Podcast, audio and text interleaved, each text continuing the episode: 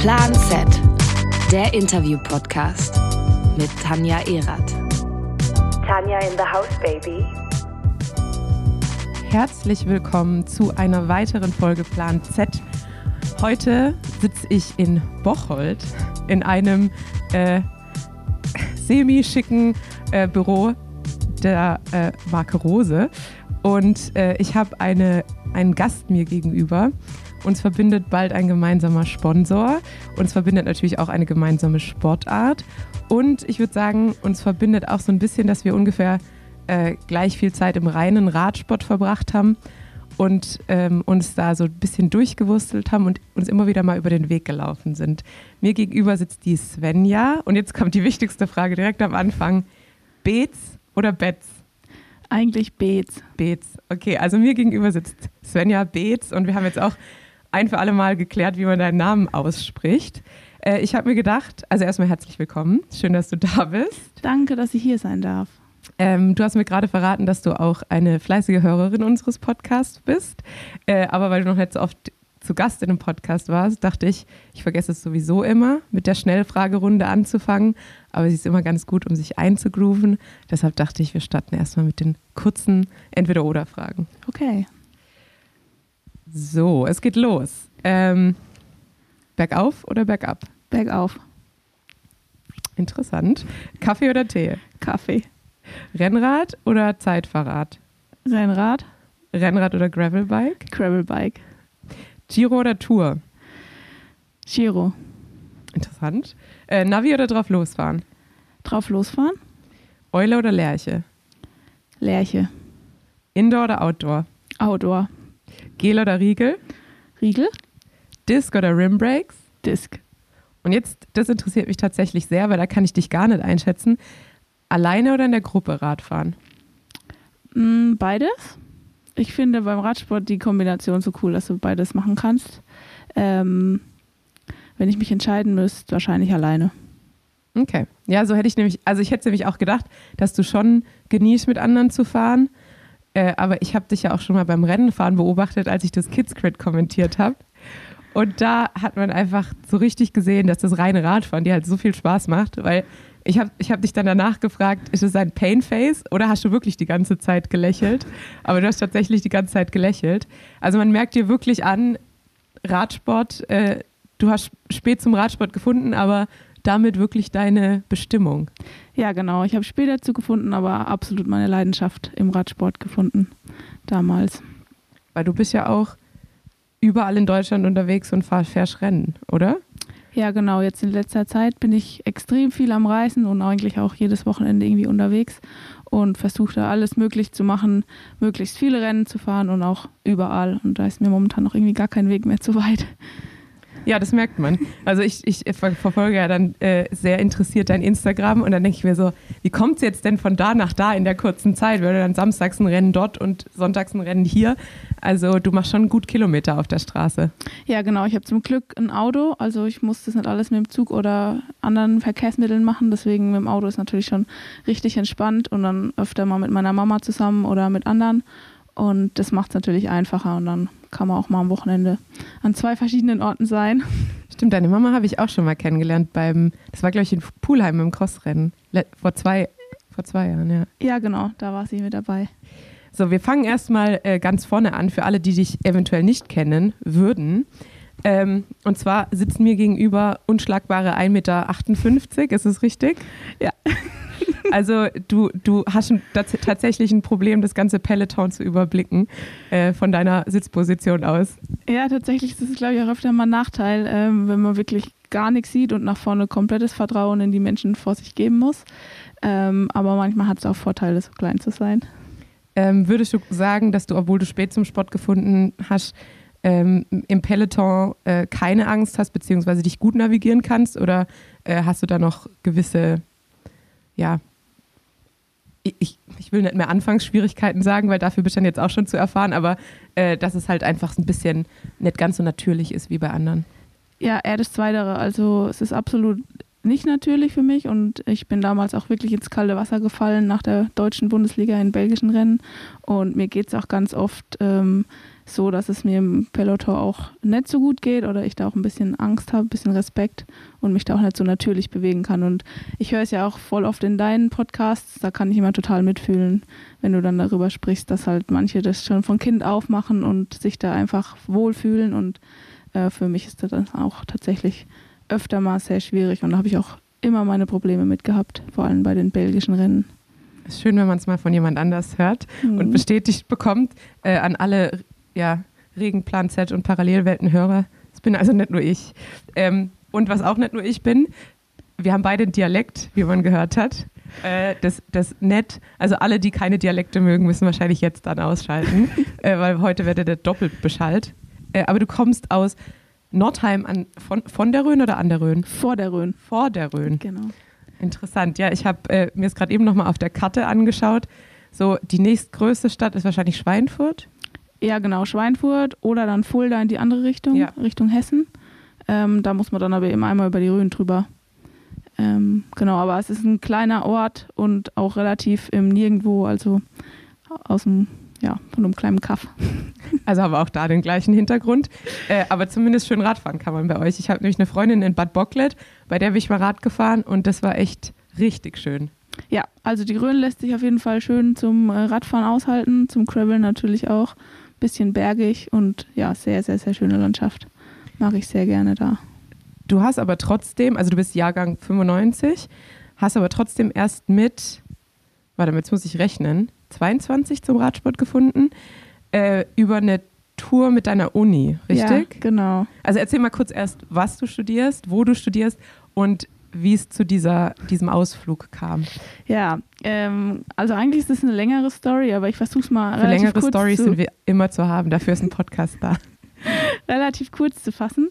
Ähm, genau, ich studiere in Münster ähm, Sport und Bio auf Lehramt und bin mittlerweile auch in meinem Masterstudium angekommen gegen Ende. Also meine Masterarbeit fehlt jetzt noch. Ähm, genau, und es war damals 2017, dass ich mich zur Exkursion angemeldet habe. Man muss im Sportstudium eine Exkursion machen. Da gibt es immer verschiedene äh, Optionen. Und da gab es das Angebot mit dem Rennrad über die Alpen.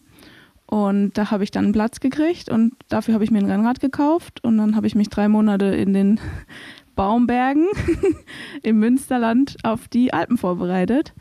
Okay, und jeder, der das Münsterland kennt, wenn man Berge und Münsterland in einem Satz sagt, dann können diese Berge nicht, nicht hoch sein.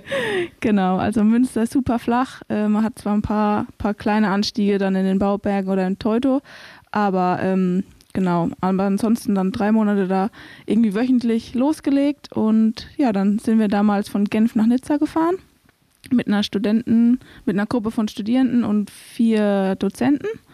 Genau, und da habe ich dann ja meine Leidenschaft da drin verloren und seitdem kann ich mir das Leben auch ohne Radfahren gar nicht mehr vorstellen. Also wie ich das vorher gemacht habe, weiß ich gar nicht. Hast du vorher denn irgendeinen anderen Sport gemacht? Ja, genau. Ich habe früher mal Fußball gespielt, als kleines Mädchen auch schon. Und dann bin ich ganz viel gelaufen. Da bin ich über meine Schwester damals dazu gekommen und so Ausdauerläufe gemacht. Und dann äh, über das Sportstudium habe ich ganz viele verschiedene Sportarten gemacht, immer was ich im Seminar dann hatte. Und dann zum Ende meines Bachelors kam dann diese Exkursion, die mir dann den Weg zum Radfahren gebracht hat. Das heißt, unter Sportstudenten ganz beliebt ist Schwimmen, oder? Schwimmen und, und äh, Turm, Turm, nennt man das dann Turmspringen? Ähm, ja, Turmspringen gibt es tatsächlich auch. Ähm, ist auch immer so ein, ja, Schwimmen und Turnen ist immer so ein bisschen das, was Der die Endgegner. Sportstudierenden ganz besonders lieben, ja. Und das war 2017, richtig?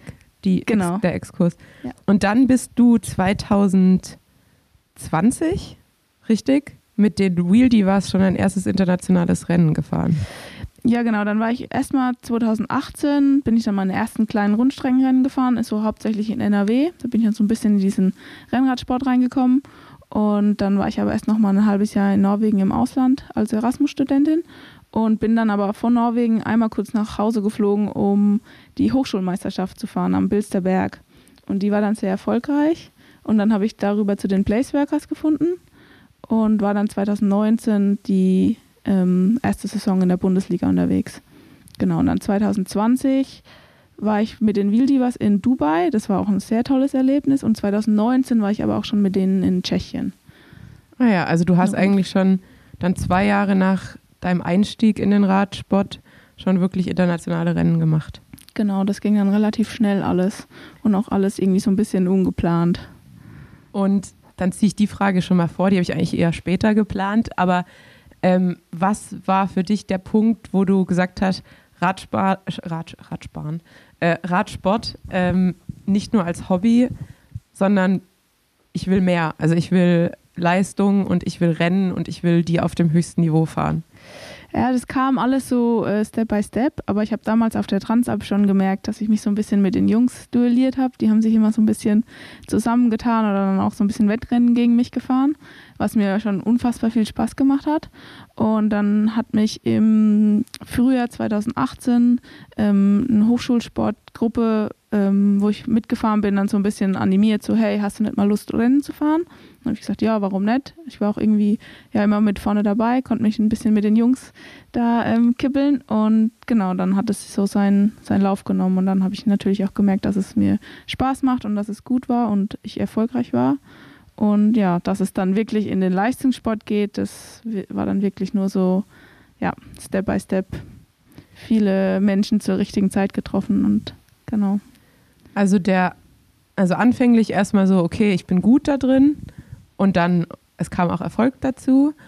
Ähm, und das war so ein bisschen der Motivator, um das zu forcieren.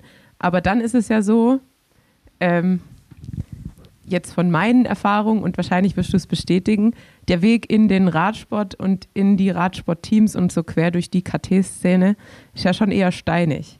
Und dann ist ja auch so, dass man bei den ersten Rennen nicht unbedingt vom Erfolg äh, verwöhnt wird. Ähm, aber trotzdem bist du ja dann dabei geblieben. Und was war dann, was ist da für dich so der, der Drive? Ähm, dass du, dass du deine Grenzen ausloten willst oder dass es dir einfach, wie du sagst, einfach so viel Spaß macht, dass du es, dass du nicht drauf verzichten kannst, auch auf den, auf den, ja, den sportlichen Wettkampf? Mm, also es war irgendwie immer so, dass ich dann irgendwie vielleicht ein gutes Rennen gefahren bin und jemand hat, hat es gesehen oder war dann dabei und hat mich dann so ein bisschen angestachelt und gesagt so, hey, mach doch mal weiter, willst du die Bundesliga fahren? Und dann bin ich Bundesliga gefahren, dann ich, habe ich sogar auch ein Bundesliga-Rennen gewonnen mit meinem Team damals, was äh, total viel Teamwork war, was mir dann gezeigt hat, so wow, da geht es noch weiter und wir als Team können da richtig viel machen. Ähm, und dann kam halt leider Corona, das war ja dann 2020. Mhm. Und da war es dann aber so, dass die deutsche Meisterschaft ja auf dem Sachsenring stattgefunden hat. Und mein Traum, so ein bisschen in den Profiradsport zu kommen, war zu dem Zeitpunkt schon wieder so ein bisschen abgeflacht, weil ich dachte, okay, Corona, keine Ahnung, wann es weitergeht, keiner weiß, wann irgendwann wieder Rennen stattfinden. Und dann war damals aber dieser Sachsenring und da bin ich ja dann äh, 300 Meter vor Ziel gestellt worden. Und ja, da wurde dann halt auch jemand auf mich aufmerksam. Und daraufhin habe ich dann den Step nach Belgien in, ja, Anführungszeichen Profiteam gemacht. Und ja, dann wollte man halt irgendwie immer mehr und dann konnte man sich halt auch nicht mehr mit den kleinen Rennen zufrieden geben. Und ja, jetzt mittlerweile ähm, ist es halt das Graveln, was mich, ähm, was mich da so drinne hält, wo ich jetzt im Graveln halt erfolgreich sein will oder erfolgreich werden möchte. Jetzt hast du mir schon ganz viele Punkte vorweggenommen. Äh, da komme ich nochmal, weil die Sachsenring-Geschichte habe ich mir natürlich auch aufgeschrieben. Ähm, in dem Jahr bin ich ja auf dem Podium gelandet und äh, ich, da kannte ich dich ja auch schon. Und Svenja war ziemlich lang als Ausreißer vorneweg. Und ich war, äh, aber zu, also ich war zu dem Zeitpunkt ja noch bei Canyon, aber ich war alleine dann im Rennen. Also Christa war schon weg und sonst war keiner vom Team da. Und WNT war ja mit vielen Fahrern vertreten. Und dann war es halt einfach so, also ich werde nichts machen. Wenn Lisa Brennauer gewinnen will, dann muss, muss WNT das machen. Äh, ich werde jetzt nicht hinterherfahren. Und ähm, die haben sich, die haben ziemlich lang gepokert. Und das war halt wirklich, weil das habe ich auch schon ein paar Mal im Podcast gemacht, mein Herz schlägt ja immer für den Ausreißer. Ähm, gleichzeitig wollte ich natürlich aber auch eine Chance haben auf den, auf den Sieg. Deshalb, das war so richtig schlimm, dass ich mich einerseits mega für dich gefreut hätte, aber natürlich dann auch froh war, dass wir dich eingeholt haben. Aber das war auf jeden Fall eine sehr starke Vorstellung. Und ja, wie du sagst, also wir haben dich wirklich äh, wenige hundert Meter vom Ziel eingeholt und dann gab es noch einen Sprint. Und du bist trotzdem äh, nicht, sag ich mal, in dir zusammengefallen, sondern noch Elfte geworden, äh, respektabel. Also das war auf jeden Fall eine mega starke Vorstellung. Und äh, ich kannte dich ja schon vorher, aber ich glaube, spätestens dann wäre ich auch auf dich aufmerksam geworden. Ähm, deshalb, ja, die DM-Geschichte hatte ich, mir, hatte ich mir auch definitiv aufgeschrieben. Und damals bist du ja, und so schließt sich dann auch wieder der Kreis, warum wir jetzt bei Rose sitzen. Äh, damals bist du ja für, hieß dir damals, warte mal, wie hieß dir damals? Green Buddies, nee. Wir waren damals Team Gießen-Bieler. Gießen-Bieler, genau. Genau. Äh, ihr wart nur auch schon in ganz grün unterwegs, grün-schwarz damals. Und ähm, da warst du, glaube ich, mit Lydia im Team, Adelheid war da dabei. Wer war denn dem? Helena. Noch? Helena, genau. Amelie, also ja, so der Kern von denen, die es jetzt auch sind. Die es jetzt auch sind, genau, weil jetzt kommst du sozusagen nach deinem Ausflug in die, die belgische Rennszene, wo wir auch gleich nochmal, äh, glaube ich, drüber sprechen können und auch so ein bisschen vielleicht ähm, das, was ich ja auch schon mal im Podcast angesprochen habe, die, ähm, wie sagt man, manchmal die Realität, die einen einholt, ähm, was, was die, was die UCI-Szene angeht. Aber jetzt kommst du sozusagen zurück nach Hause in ein altes Team, das ja jetzt ab diesem Jahr von Rose gesponsert wird und äh, dann auch als UCI-Team an den Start geht. Ja, genau. Ich habe jetzt nach zwei Jahren Ausflug äh, nach Belgien wieder zurückgefunden. Und ja, ich bin unheimlich dankbar für das, was ich damals da gelernt habe und bin auch dankbar für meinen Ausflug, den ich gemacht habe. Und jetzt freue ich mich unheimlich wieder zurückzukommen und ein ganz neues Abenteuer mit dem selben alten neuen Team zu starten mit neuen Sponsoren und ein bisschen einer neuen Dimension vielleicht auch. Aber ich bin auf jeden Fall richtig happy, jetzt wieder zurückzukommen. Und dein erstes Rennen habe ich zumindest Pro Cycling Stats entnommen, ist am 5.3. Trofeo Oro, richtig? Ja, genau. Habe ich gestern auch gesehen, dass es sogar schon auf Pro Cycling Stats steht. Ähm, und bis dahin bist du wahrscheinlich noch fleißig beim Crossen unterwegs, oder? Beim NRW Cup? Ja, ähm, ich habe jetzt erstmal noch eine Prüfung, für die ich noch lernen muss, meine letzte Masterprüfung. Ähm, und dann eventuell noch ein Crossrennen. Genau, und dann geht es erstmal schön ins Trainingslager noch eine Woche Girona dranhängen und dann direkt nach Italien und dann das erste Straßenrennen mit dem Team. Sehr schön. Das heißt Rade vorm Wald oder Köln oder Essen? Welches fährst du dann? Ähm, Essen ist es noch, Essen. am 5. Februar. Genau. Genau. genau. Dann Die sehen wir uns da. Ja, okay, hoffentlich dann pünktlich zum Start. Ich versuche diesmal alles. Ich habe jetzt extra, was heißt extra? Ich habe jetzt so eine ähm, so eine richtige Cross-Aufwärmhose, die bis oben mit Reißverschluss ist. Das heißt, sehr schön, ich den Überschuh nicht auskriege, kann ich die Hose ganz abzippen. Äh, das so, sollte also diesmal klappen und äh, ja, diesmal, diesmal werde ich pünktlich sein, definitiv.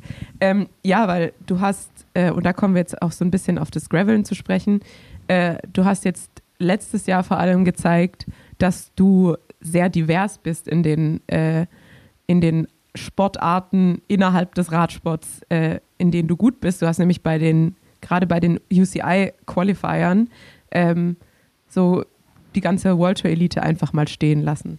Würde ich, würde ich einfach mal so sagen. Ja, da gab es ein Rennen in Italien, das war tatsächlich ein sehr großer Erfolg, wo ich zwei World Tour Fahrerinnen ähm, ja, abgehangen habe oder wo ich dann ganz oben auf dem Podium stand, was natürlich schon ein Riesenerfolg war und im Nachhinein auch ja super, super tolles Rennen. Genau, es war nämlich von Movistar, die mittlerweile für SD Works fährt. Ich kann den Namen nie korrekt aussprechen, dafür ist mein Italienisch zu schlecht, aber Barbara Geriaschi äh, und Tiffany Cromwell von, von Canyon SRAM. Ja, und äh, damit hattest du auch, ähm, ich meine, du hast eh dann zwei, zwei Rennen ja gewonnen, ähm, Qualifier-Rennen, richtig? Genau, ich habe zwei gewonnen, in, also ganz gewonnen und ist in Polen, da war ich zweite insgesamt und habe meine Altersklasse, Altersklasse gewonnen. gewonnen. Das heißt, die Qualifikation für die WM war ja dann eh schon lang in der Tasche. Genau, ähm, die habe ich mir eigentlich schon beim allerersten Rennen dann geholt gehabt, weil man musste sich ja nur einmal quasi genau. qualifizieren. Und ich glaube, es hätte ja auch gereicht, wenn du zu der Top, zu den Top 25 Prozent deines Alters, ja. oder? Ja, äh, genau. Ich glaube, das war, war die Qualifikationsvorgabe. Und das hast du mit dem Sieg äh, in den Rennen ja übererfüllt. Ähm, ja, dann kommen wir kurz mal auf die WM zu sprechen, weil ich meine, wir hatten auch noch keinen Gast, mit dem wir irgendwie über die Gravel-WM gesprochen haben. Und mit dir haben wir ja jemanden in der ersten Reihe. Du hast nämlich auch als 13. das Rennen beendet, ähm, was ja definitiv mehr als respektabel ist. Äh, erzähl mal aus der, der Sicht aus dem Feld. Wie war's? Ja, erste Reihe ist ganz gut. Ich stand beim Start auch in der ersten Reihe. Ich wurde, Stimmt. ich wurde, glaube ich, als Zweiter oder Dritter aufgerufen, weil ich eben die äh, Qualifikationsrunden vorher halt teilweise gewonnen hat. Ähm, da waren schon viele auch auf mich aufmerksam geworden. Und letztendlich war es dann ein bisschen schade, dass das Rennen sehr straßenlastig war. Ähm, so der Gravel-Anteil war nicht ganz so hoch, wie ich es mir gewünscht hätte und leider auch sehr flach, ähm, was mir dann nicht ganz so gut entgegengekommen ist.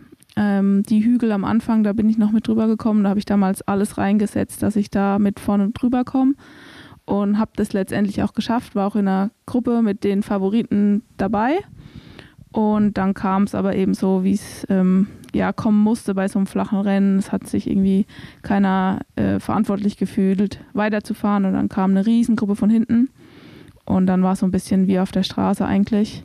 Also taktisches Geplänkel, eher. Genau, sehr viel taktisch. Ähm, die Italiener waren mit fünf Fahrerinnen dabei. Ähm, und es war dann natürlich auch sehr ähm, anspruchsvoll im Sinne von ja, Feldfahren, immer vorne fahren oder dann doch energiesparend fahren. Und ich habe dann auch teilweise zu viel Energie verschwendet, indem ich einfach vorne gefahren bin.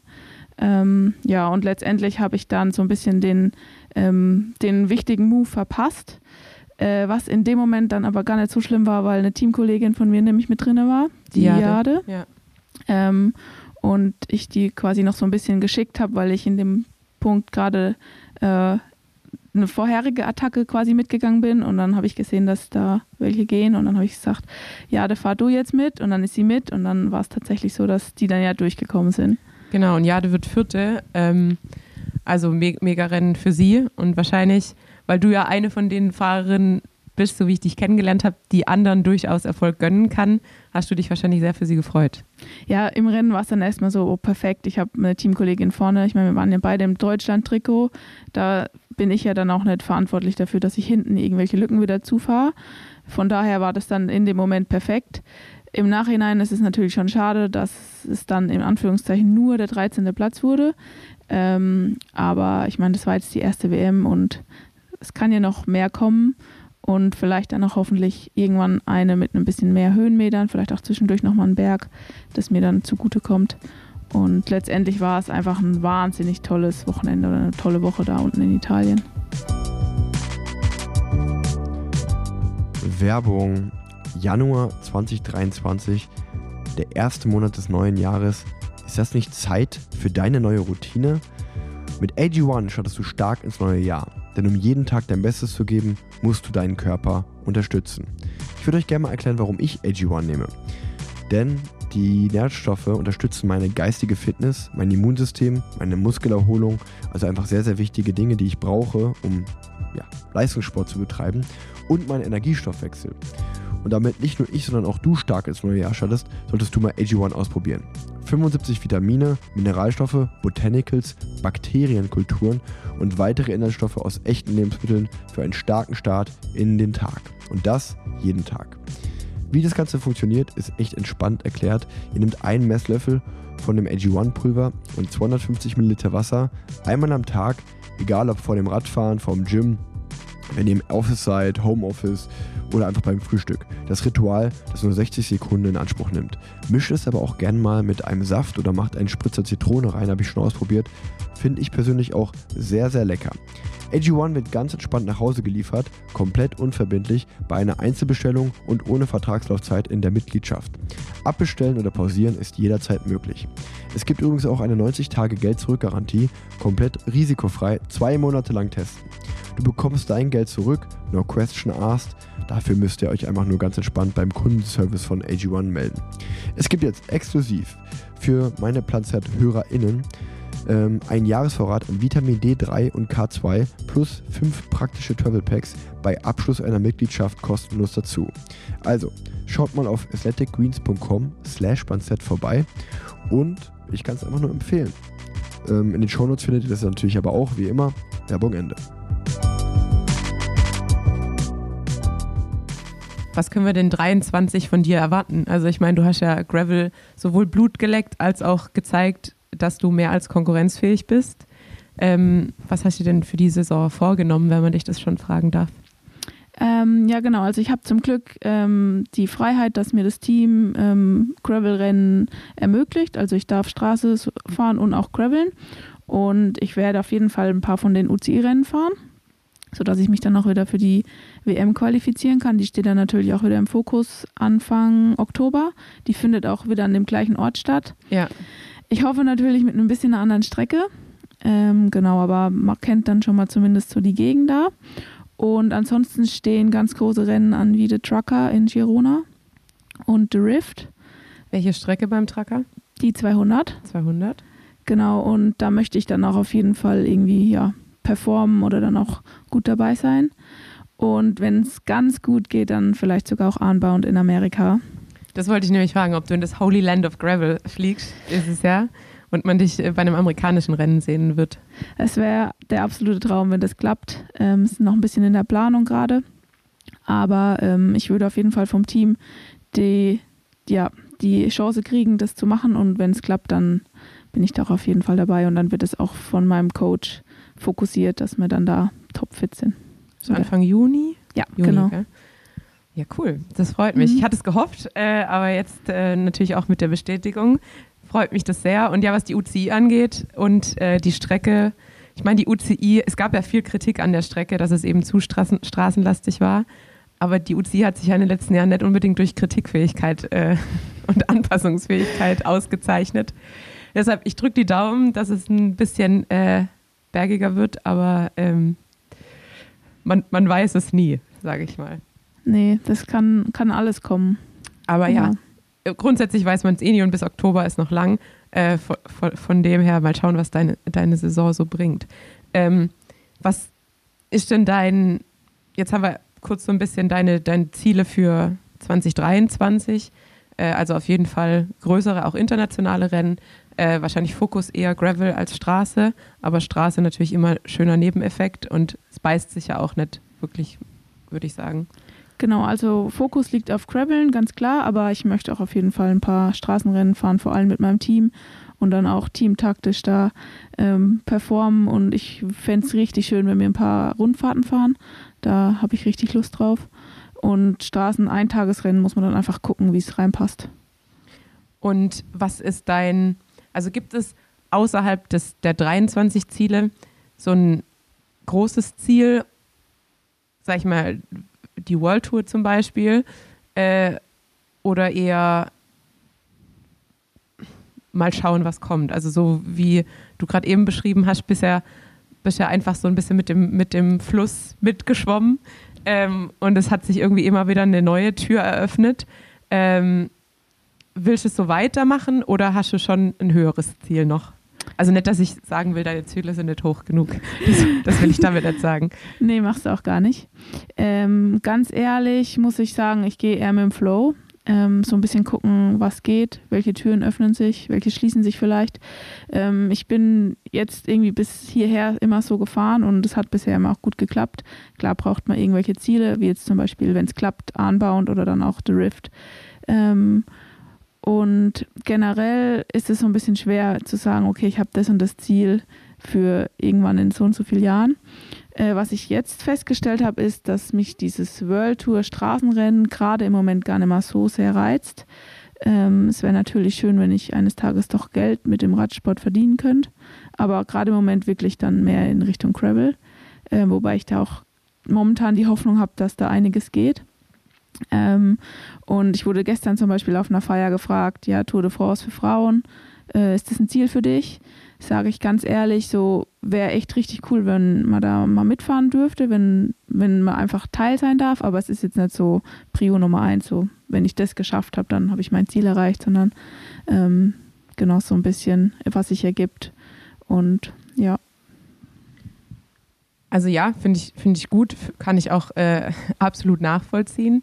Ähm, hast du dir denn, weil du auch gerade natürlich den Aspekt angesprochen hast, Geld verdienen mit dem Radsport, ähm, hast du dir irgendwie einen Zeithorizont schon gesetzt oder da auch erstmal schauen, wie es läuft? Ja, das ist immer eine gute Frage. Ähm, ich habe ja zum Glück mein Studium, was jetzt dann auch bald abgeschlossen ist, sodass ich eigentlich dann auch jederzeit sagen könnte, okay, ich gehe jetzt in den Beruf oder ich mache dann mein Referendariat und werde dann wirklich Lehrerin. Ähm, ich könnte mir aber auch vorstellen, erstmal noch eine Arbeit zu machen, die ich mit dem Radsport gut verbinden kann und dann später in die Schule zu gehen. Ähm, genau, aber jetzt so wirklich das auf eine Jahreszahl runterzubrechen, dass ich jetzt sage, okay, in vier Jahren spätestens werde ich dann doch Lehrerin oder in vier Jahren höre ich auf mit dem Radsport, kann ich auf gar keinen Fall sagen. Ähm, ich weiß nur, dass auf jeden Fall noch Potenzial da ist und dass ich auch noch Lust habe, da auch auf jeden Fall noch mehr rauszuholen. Ich meine, mit Sportwissenschaft würde sich ja auch anbieten, ähm, sag ich mal, das, ich kann ja nicht sagen, das Hobby, weil du bist ja an sich professionelle Radsportlerin, ähm, also an sich aber den Sport mit dem Job so ein bisschen zu kombinieren und zumindest äh, sportwissenschaftlich zu arbeiten, vielleicht Teilzeit und dann nebenher eben den Sport im Fokus zu haben. Ja, genau. Das wäre natürlich eine richtig gute Idee, wenn das irgendwie mal klappen würde, dass man das kombinieren kann.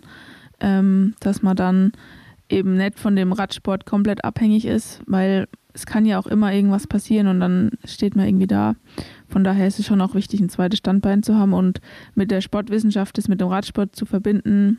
Ja, ich glaube schon, dass es da viele Optionen gibt. Und ja, mal gucken, was das dann mit sich bringt. Hast du schon ein Thema für deine Masterarbeit?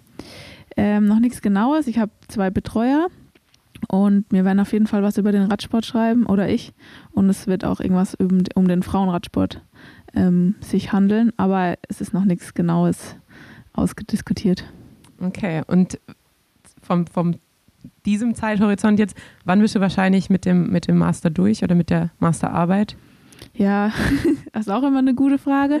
ähm, so ganz grob nächstes Jahr im Frühjahr ist so angepeilt. Dann habe ich quasi nochmal die Off-Season oder den Herbst und den Winter da was zu schreiben und dann ist so ein bisschen der Plan, dass das dann nächstes Jahr fertig wird. Also für alle, die ab nächstem Jahr März ungefähr äh, eine sportwissenschaftlich äh, ambitionierte Stelle für eine ambitionierte Radfahrerin haben, äh, die gut ins Team passt, als freundliche, aufgeschlossene Persönlichkeit, meldet euch gerne bei uns oder direkt bei Svenja. Danke. Ähm, als kleiner, kleiner Aufruf. Äh, weil ich auch sagen muss, äh, also ich bin ja jetzt erst seit, seit drei Wochen wieder im Job und kombiniere das so mit dem Radsport.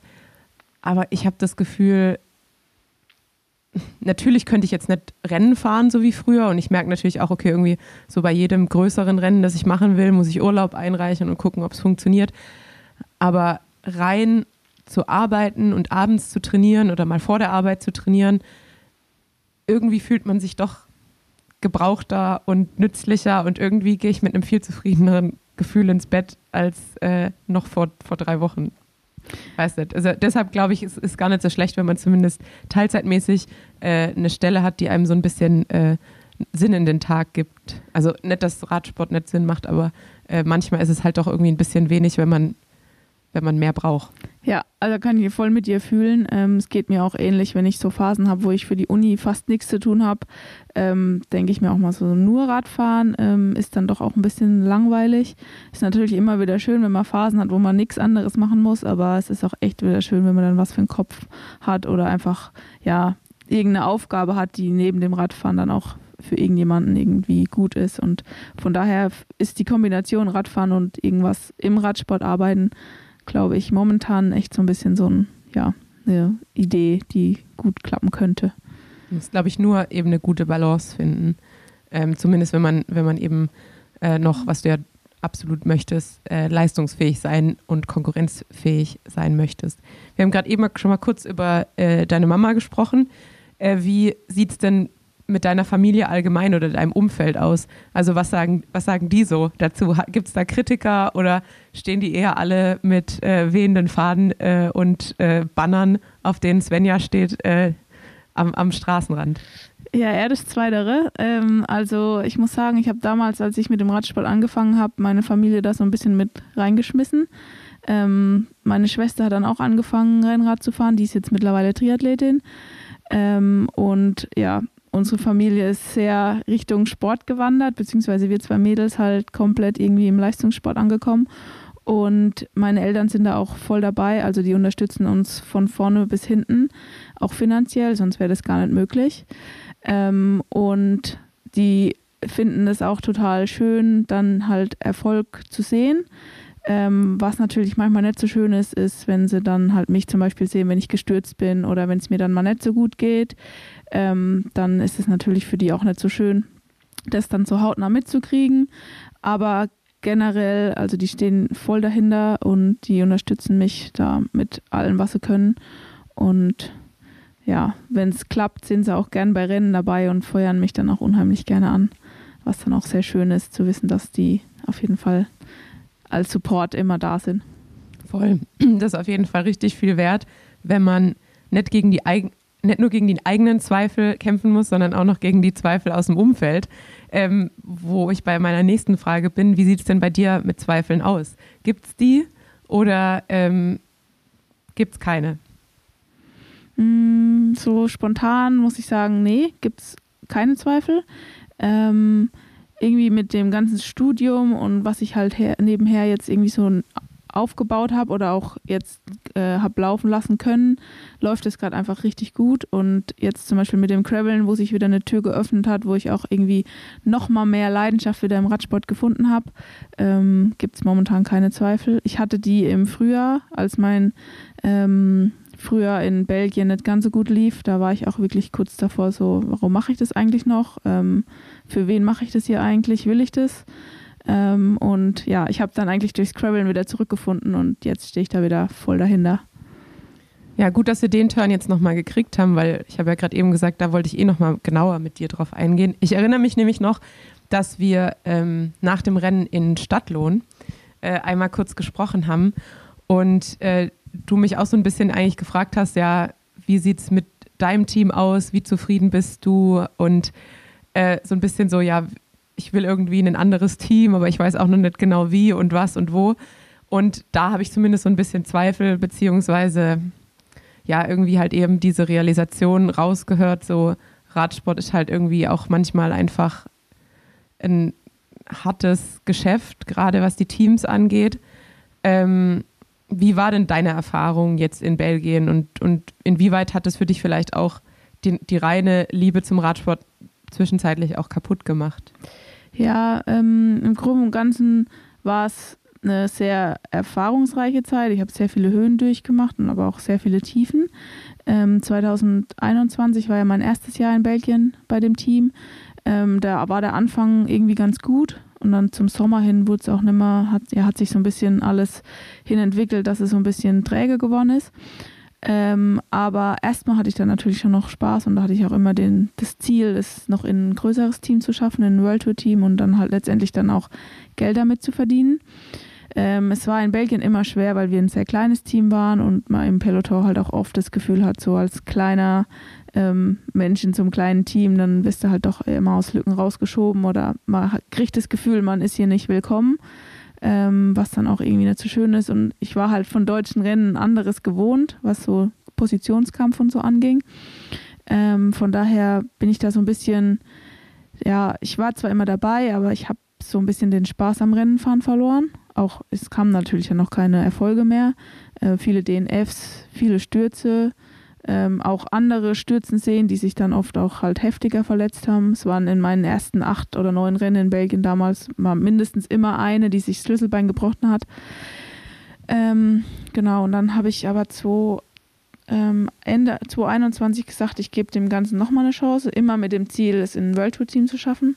Und ich glaube, da habe ich mich selbst so, ähm, so unter Druck gesetzt, diesen, dieses Resultat irgendwo zu bringen oder mich in einem Rennen zu zeigen, dass ich ja so ein bisschen gegen die Wand gefahren bin. Und deswegen.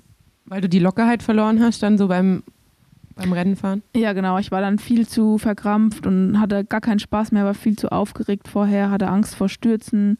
Ähm, das summiert sich dann halt so, dann fährt man hinten. Ich meine, du kennst es ja, du erzählst ja. es ja auch oft. Ja. Ähm, dann fährt man hinten und denkt sich so, hier, okay, hinten passieren halt die Stürze, eigentlich musst du vorne fahren, aber man schafft es dann irgendwie nicht nach vorne und genau, das war dann so ein bisschen so ein ja, Tief, wo ich dann erstmal wieder rausfinden musste. Ähm, aber letztendlich war es auf jeden Fall eine sehr lehrreiche Zeit. Und ja, ich jetzt momentan, wie gerade gesagt, ich nicht weiß, ob ich jetzt überhaupt noch mal in so einem normalen, in Anführungszeichen, World Tour Team fahren wollen würde, wo es wirklich nur um Straßenrennen geht. wo man dann halt auch wirklich diesen Konkurrenzkampf wirklich immer vor Augen hat und man Und den Druck dann auch, wenn man, wenn man dafür bezahlt wird. Genau den Druck und halt auch dieses dauerhafte, ähm, ich muss irgendwie meine Leistung zeigen und ich muss jetzt irgendwie performen. Ähm, und dann habe ich persönlich auch so ein bisschen Angst, dass dann eben dieser Sport, der ja eigentlich dein Hobby ist und deine Leidenschaft darstellen soll, dann wirklich so zu einem zu einer Pflicht wird. Und das darf halt eigentlich nicht passieren oder das möchte ich auch für mich nicht, dass das irgendwann mal so weit kommt. Das heißt eigentlich, und das finde ich ja eigentlich auch so schön jetzt an, an, eurem, an eurem Team dieses Jahr, äh, das schließt ja so ein bisschen jetzt vor allem in Deutschland so die Lücke zwischen, äh, ich habe ein gutes Bundesliga-Team und es gibt halt irgendwie noch Canyon SRAM oder WNT als, als große Teams. Aber dazwischen klaffte ja einfach so eine riesige Lücke. Und man merkt ja einfach, egal ob bei der DM oder in der Bundesliga, dass einfach sehr viele gute Fahrerinnen in Deutschland unterwegs sind, ähm, die aber wirklich halt so dazwischen hängen. Und das, ähm, da, da schließt sich jetzt so ein bisschen diese, diese Lücke. Und für dich ist ja, glaube ich, jetzt im Endeffekt perfekt. Also du, du kannst sowohl deine Leidenschaft jetzt im Gravel ausleben und das Team gibt dir so die gewisse Freiheit. Ähm, aber du hast natürlich auch die Option, dich auf der Straße mit vielleicht einem freundlicheren und wahrscheinlich auch freundschaftlicheren Umfeld äh, zu versuchen. Ja, auf jeden Fall. Also von daher ist es auf jeden Fall eine sehr gute Option jetzt, ähm, die ich jetzt von dem Team kriege. Und als ich damals dann im August entschieden habe, okay, ich mache das, ich gehe sozusagen wieder zurück zu meinem alten Team, da ist dann ist mir auch richtig ein Herz, ein Stein vom Herzen gefallen und ich war total entspannt und es war so, egal was jetzt kommt, ich habe für nächstes Jahr ein Team und selbst wenn jetzt noch ein World Tour Team um die Ecke käme und sagt so, hey, irgendwie wir suchen noch jemanden, dann hätte ich gesagt so, nee, ich bin jetzt untergekommen, so ihr seid zu spät. Ähm, aber jetzt mit dem Team, was wir vorhaben und dass ich das auch mit dem Graveln kombinieren kann und dass ich Straßenrennen fahren kann, aber halt auch nicht auf allerhöchster Ebene da irgendwelche Leistungen zeigen muss, ist, glaube ich, auf jeden Fall eine, eine gute, gute Sache. Und da bin ich auch auf jeden Fall sehr froh drüber und freue mich auf das kommende Jahr. Mit Max Solar Rose Women Racing. Habe ich das richtig gesagt? Genau. Ich glaube schon, gell? Ja, ich freue mich auf jeden Fall, äh, euch, euch zu, zu beobachten und äh, ja auch anzufeuern ähm, und einfach zu, zu schauen, was aus dem Team wird und ähm, wie es natürlich auch den Nachwuchs fördert, weil ich glaube, gerade ähm, die letzten Jahre hat man ja einfach viele Fahrerinnen gesehen, die kamen halt irgendwie so aus den Juniorenrängen raus und dann hat so ein bisschen die Perspektive gefehlt und dann haben viele einfach so das Handtuch geworfen und ich habe jetzt auch so die Hoffnung, dass genau durch diesen Lückenschluss ähm, da jetzt vielen Fahrerinnen irgendwie so die Option gegeben wird, einfach nochmal in einem, in einem angenehmen Umfeld ähm, sich auf den nächsten Schritt vorzubereiten. Ja, genau. Also das kann ich auch nur ähm, so ähm, sagen, dass es halt in Deutschland tatsächlich oft das Problem ist, dass diese, die, dass die Lücke einfach so groß ist. Also man geht dann vielleicht in ein größeres UCI-Team nach Belgien oder auch in ein anderes und dann wird man direkt in diese großen Rennen geschmissen und dann ist es halt super schwer, sich da über Wasser zu halten. Ähm, insbesondere, wenn man dann vielleicht erst spät angefangen hat oder noch gar nicht so lange fährt. Von daher ist es auf jeden Fall, glaube ich, ein, eine, ja, eine coole Sache und auch für, für deutsche junge Fahrerinnen dann irgendwie so ein Vorbild, dann da vielleicht auch quasi drauf zu gucken und wir als Fahrerinnen dann auch zu zeigen, hey, so man, man, da kann man vorankommen und man muss da auch nicht irgendwie in so ein Team dann nach Belgien gehen, sondern da gibt es auch was in Deutschland. Genau, genau deshalb äh, schicken wir hier auch noch schnell die Botschaft raus, weil wir haben uns gerade vorm ähm, vor, vor der Aufnahme schon mal ein bisschen darüber unterhalten, dass Frauen manchmal dazu tendieren, sich gegenseitig das Leben schwer zu machen. Ähm, aber das Ziel für 23 und die Folgejahre auch innerhalb des Teams gegenseitige Förderung und äh, eher das Wissen weitergeben und Leute voranbringen, um es ihnen einfacher zu machen, als es vielleicht für einen selber war. Ja, total. Und da muss ich dann auch immer dran denken, dass ich ähm, in Münster zum Beispiel immer mehr Frauen sehe, die auch Radfahren und immer mehr Mädels, die dann auch irgendwie so ein bisschen Competition äh, haben wollen. Und das finde ich total schön, wenn die dann so auf einen hochgucken und sagen so, hey, so, wie hast du das eigentlich alles gemacht? Du hast doch damals auch nur irgendwie angefangen und jetzt fährst du da in irgendeinem Profiteam. Und ähm, insbesondere für junge Mädchen finde ich das total wichtig, die da so ein bisschen heranzuführen und auch mitzunehmen und denen auch irgendwie zu zeigen, so, hey, guckt mal, ähm, da ist ganz viel möglich und mit ein bisschen Spaß und auch ein bisschen ja, Leidenschaft dahinter und Ehrgeiz kann man da auch echt weit kommen. Absolut. Also ich bin auch jedes Mal wieder überrascht. Ich erinnere mich einfach noch so gut an ähm, Ausfahrten und es ist nicht mal so lange her, vier, fünf Jahre, wo ich auf dem Rad saß und man, man ist Radfahrern begegnet, aber halt nur Männern. Und jetzt habe ich halt Ausfahrten, wo ich halt hauptsächlich Frauen begegne. Und es freut mich immer total, äh, weil ich denke, das sind alles halt einfach potenzielle gute Fahrerinnen. Und man merkt ja auch, egal ob es für irgendwelche Swift-Rennen ist, mittlerweile ist einfach so viel leichter, ähm, ein sehr homogenes Team mit Fahrerinnen zusammenzustellen, die irgendwie alle über 4 Watt pro Kilo fahren können für eine lange Zeit, ähm, weil da so viel nachgekommen ist oder weil, weil auch Mädels, die vielleicht immer Sport im Hintergrund hatten, plötzlich dann zum Radsport gefunden haben, ein bisschen später und einfach diese Grundfitness mitbringen und jetzt ähm, absolut verrückt sind, was den Radsport angeht. Ja, total. Und ähm, dann muss man denen halt einfach eine Plattform geben oder zu, irgendwie zu Rennen mitnehmen und äh, die dahin führen, weil sie sonst vielleicht gar nicht wissen, wie das funktioniert. Und ähm, da möchte ich auch auf jeden Fall so ein bisschen so ein Vorbild sein für junge oder auch äh, andere Frauen, die da vielleicht Lust drauf haben.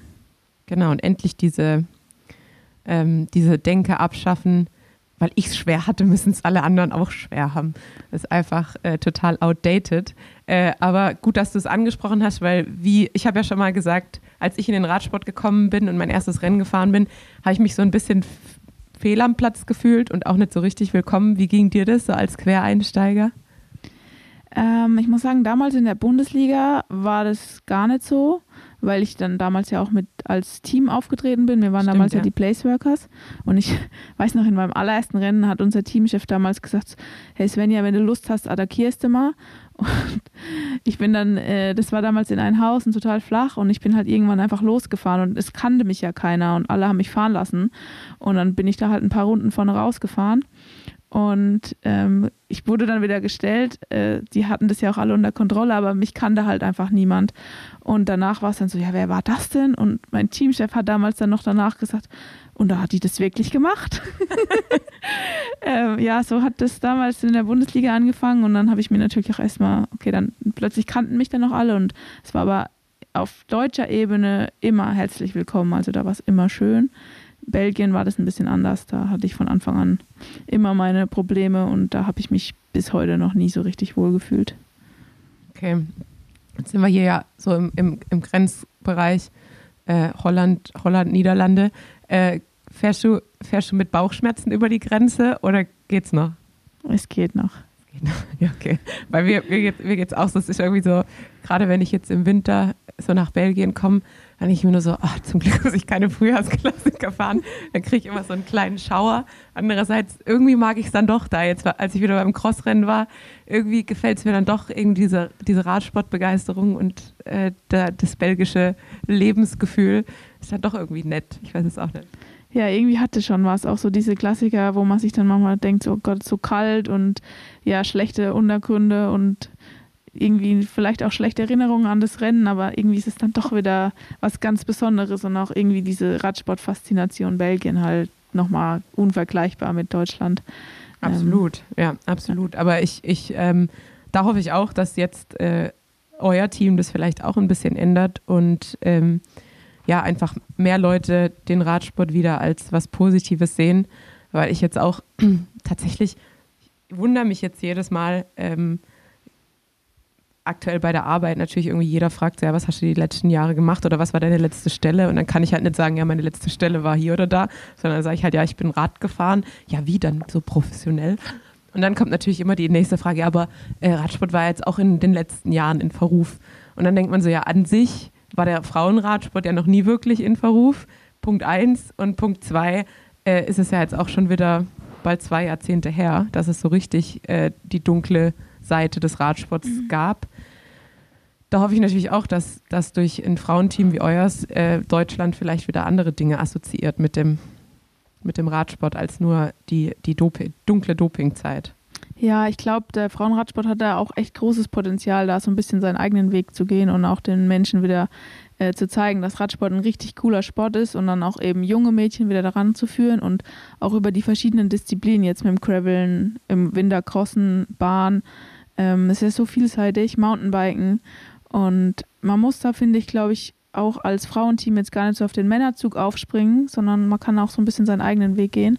Und dann ist so ein Frauen-Development-Team, wie wir es jetzt sind, eigentlich ja die perfekte Plattform, die Menschen da wieder dran zu führen und denen zu zeigen, hey, Radsport ist, eine, ist ein schöner Sport und man kann den auch, ja, man kann den auch durchaus wieder machen und man muss da nicht irgendwie ja in der Vergangenheit rumkramen.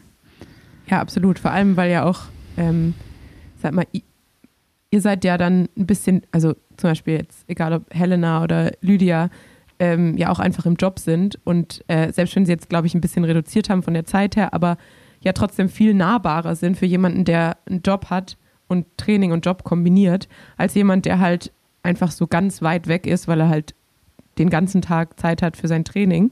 Ähm, deshalb seid ihr auch irgendwie viel, viel näher dran und, und äh, ich glaube, die Leute können sich viel stärker damit identifizieren irgendwie und wissen, okay, ich kann, ich kann an sich auch eine super Leistung haben, äh, auch wenn ich wenn ich es nicht Vollzeit mache.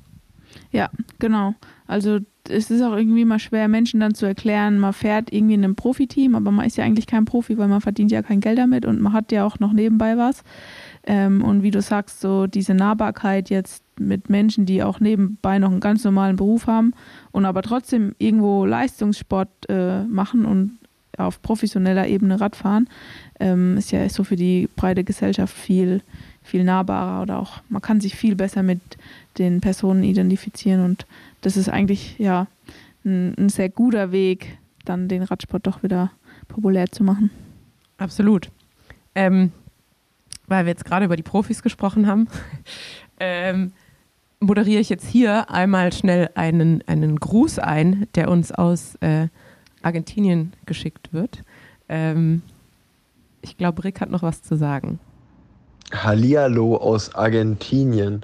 Ja, ich bin ja auch das erste Mal hier und äh, auch das erste Mal in Südamerika. Dementsprechend habe ich mich schon vorab auf die Reise sehr gefreut.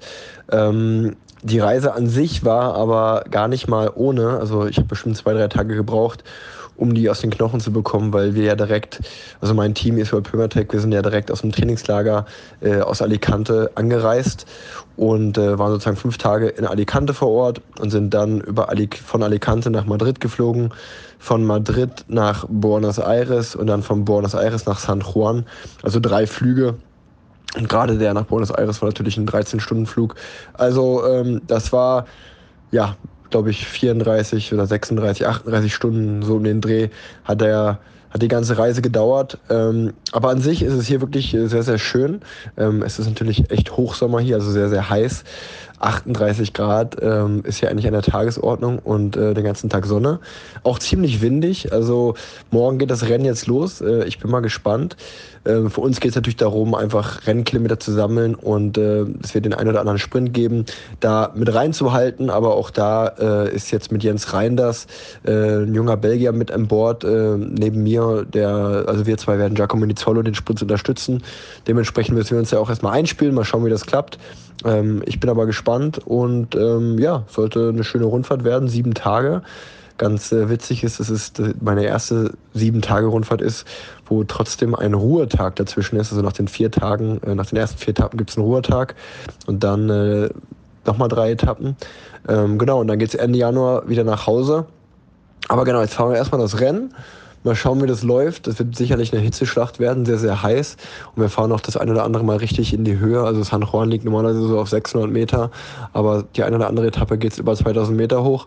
Also wird äh, neben der Hitze auch die Höhe sicherlich eine, eine große Challenge werden. Und ähm, ja, an sich ist es hier eigentlich eher so ein bisschen so ein Wüstengebiet, steppenmäßig. Und ähm, die fünf, sechs Tage, die wir jetzt hier schon vor Ort äh, verbringen durften, war ganz cool, einfach ein bisschen Argentinien kennenzulernen, obwohl, wenn man ehrlich ist, die meiste Zeit verbringt man dann doch im Hotel. Ähm, Essen, Massage und das tägliche Training sind so die Tagesordnungspunkte. Ähm, woran ich mich auf jeden Fall gewöhnen könnte, wäre, ähm, beim Training hat man hier immer so eine kleine Polizeistaffel dabei, also immer mindestens ein, zwei Polizeimotorräder, die einen begleiten.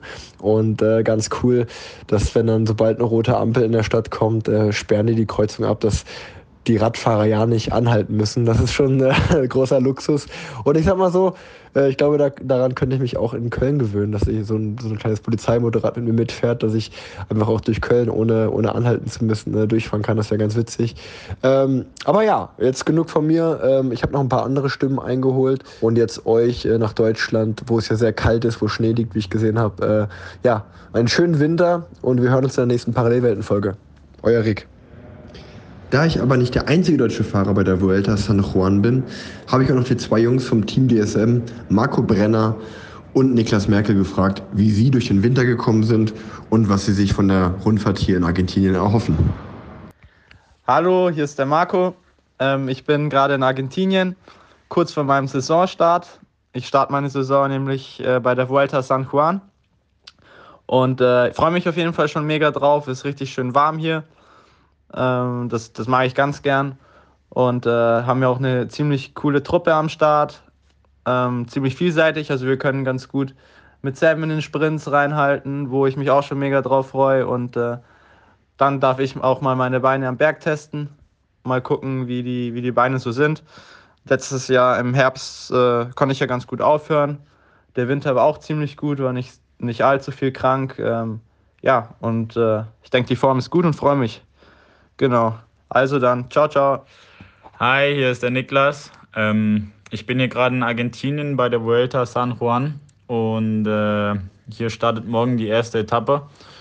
Wir sind alle schon ganz heiß drauf und äh, ja, hoffen, dass es jetzt äh, dann endlich losgeht und dass wir äh, in unsere Saison reinstarten können.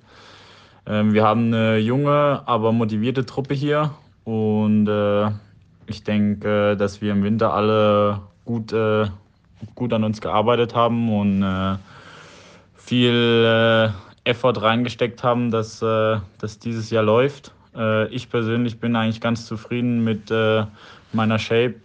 ich bin gut über den Winter gekommen, hatte nicht irgendwie große Probleme mit einer Erkältung oder irgendeiner Krankheit. Und ähm, ja, freue mich jetzt, wenn es dann endlich losgeht und wir dann Rennen fahren können. Äh, dafür haben wir ja alle den ganzen Winter trainiert. Also, macht's gut. Ciao, ciao.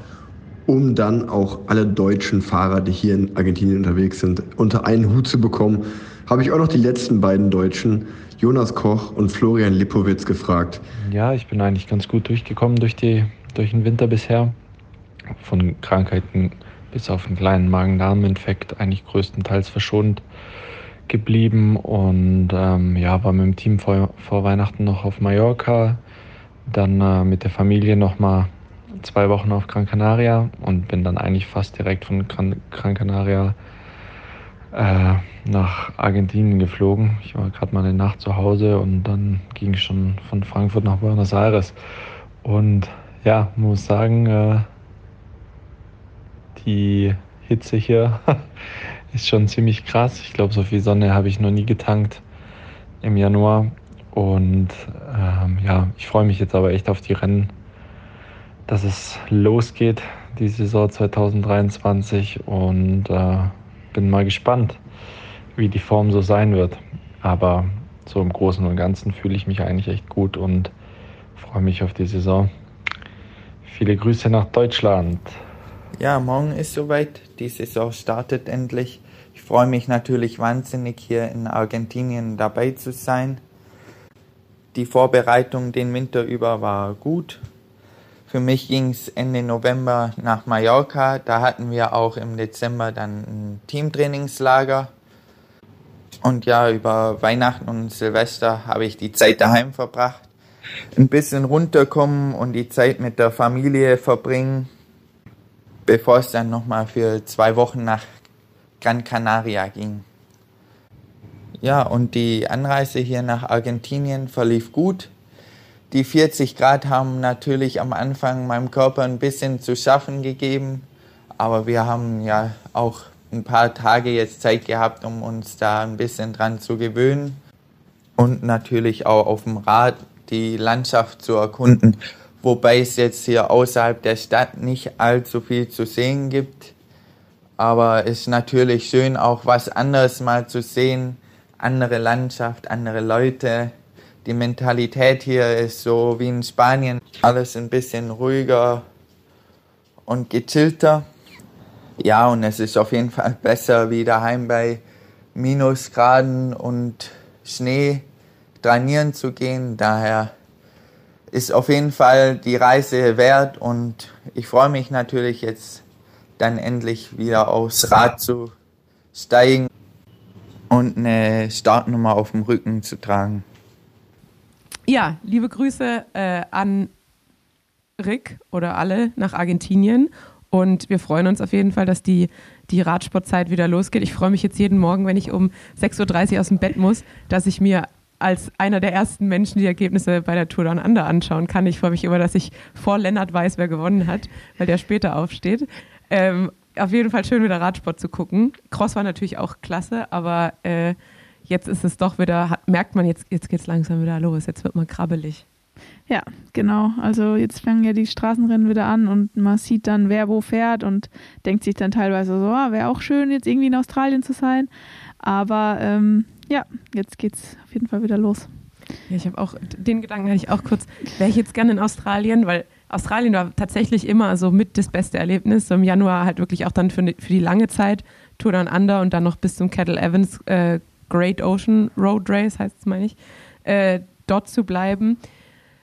Aber es ist auch schon immer hart, äh, zum einen vom Jetlag her und zum anderen einfach so aus dem Januar raus, die ganze Zeit nur irgendwie bei zwei Grad im Regen trainiert und dann boom, 42 Grad und Rennen fahren. Es war schon auch immer ein bisschen, ein bisschen fies, auch wenn es auf ähm, hohem Niveau beschwert ist, glaube ich.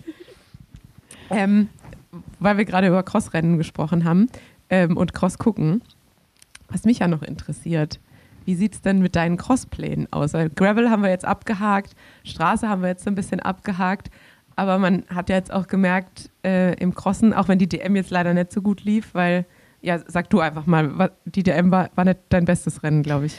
Ja, genau. Die DM war ja letzte Woche in München. Und ähm, ich hatte leider nach der ersten Runde ein kleines Schaltproblem. Also meine Schaltung ist in Crash-Modus gegangen. Und dann konnte ich erstmal nur einen dicken Gang fahren und musste dann wechseln. Konnte auch wieder zurückwechseln, aber habe dann so viel Zeit verloren und auch so viel Energie irgendwie verschwendet, dass mein Rennen dann gelaufen ist. Ähm, war natürlich unpassend, dass es ausgerechnet die DM war, wo ich dann den Defekt hatte, weil die ganzen vorherigen Rennen immer einwandfrei liefen. Ähm, genau, aber letztendlich nehme ich die positiven Dinge mit, die ich gelernt habe und ähm, hatte ein schönes erstes Wochenende mit meinem Team, was auch irgendwie ganz besonders war, dann so zu zweit Betreuung, 4 zu 1 Betreuung zu bekommen. Ähm, wir hatten Top-Material, äh, das war richtig gut und von daher, ja, müssen wir halt nächstes Jahr die Deutsche doch nochmal angreifen. Absolut. Ähm, da, da, kann ich auch noch, weil du gerade sagst, sonst hat immer alles einwandfrei funktioniert. Da erzähle ich noch kurz eine Geschichte aus Pulheim. Ähm, da ist Svenja nämlich äh, auf Lennart und Nolly, die ja mit einem Vorsprung von einer Minute gestartet sind, auf, du bist dann auf die aufgefahren von hinten. Und ähm, dann warst du irgendwann aber wieder weg und die haben sich gewundert, dass du einfach die, die Lücke so schnell zugefahren bist und dann aber nicht mehr vorbeigefahren bist. Und dann meintest du danach, dein Lenker war locker und du hast dann lieber, lieber ein bisschen äh, sicher, sicher gespielt. Ja, das war ganz lustig. Das war mein erstes Rennen auf dem neuen äh, Rad, auf dem Rose-Bike, das ich gekriegt habe. Und ähm, genau, ich bin dann an Lennart vorbeigefahren und habe ihn eigentlich noch angefeuert und habe dann aber auch gemerkt, dass er in dem Moment dann an mir dran geblieben ist. Und dann haben wir auch kurz, ähm, ja, sind wir quasi miteinander gefahren und dann sind die irgendwann weitergefahren und ich habe dann eben gemerkt, dass mein Lenker so ein bisschen absackt nach vorne. Und nachdem ich aber zur nächsten Frau ziemlich viel Vorsprung hatte, habe ich dann so ein bisschen rausgenommen, weil ich noch so ein bisschen Angst um ein neues Rad hatte. Ähm, genau. Gut, dass du nur Angst um dein neues Rad und nicht um dich hattest, weil in Pulheim fährt man so eine relativ steile Abfahrt runter.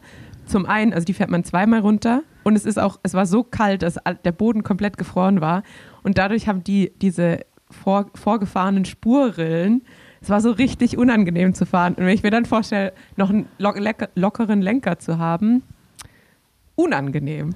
Also wirklich unangenehm. Deshalb musste ich mal kurz äh, einen Einspruch äh, einlegen, als du gesagt hast, Son Sonntag bisher immer alles ganz rund gelaufen. Ja, kleine Probleme gab es immer mal, auch mal eine Kette runter, aber die, in den kleineren Rennen konnte ich es immer ausbügeln. Beziehungsweise ist dann da halt auch die Konkurrenz nicht ganz so extrem wie bei der Deutschen und dann macht das halt auch nicht so viel aus.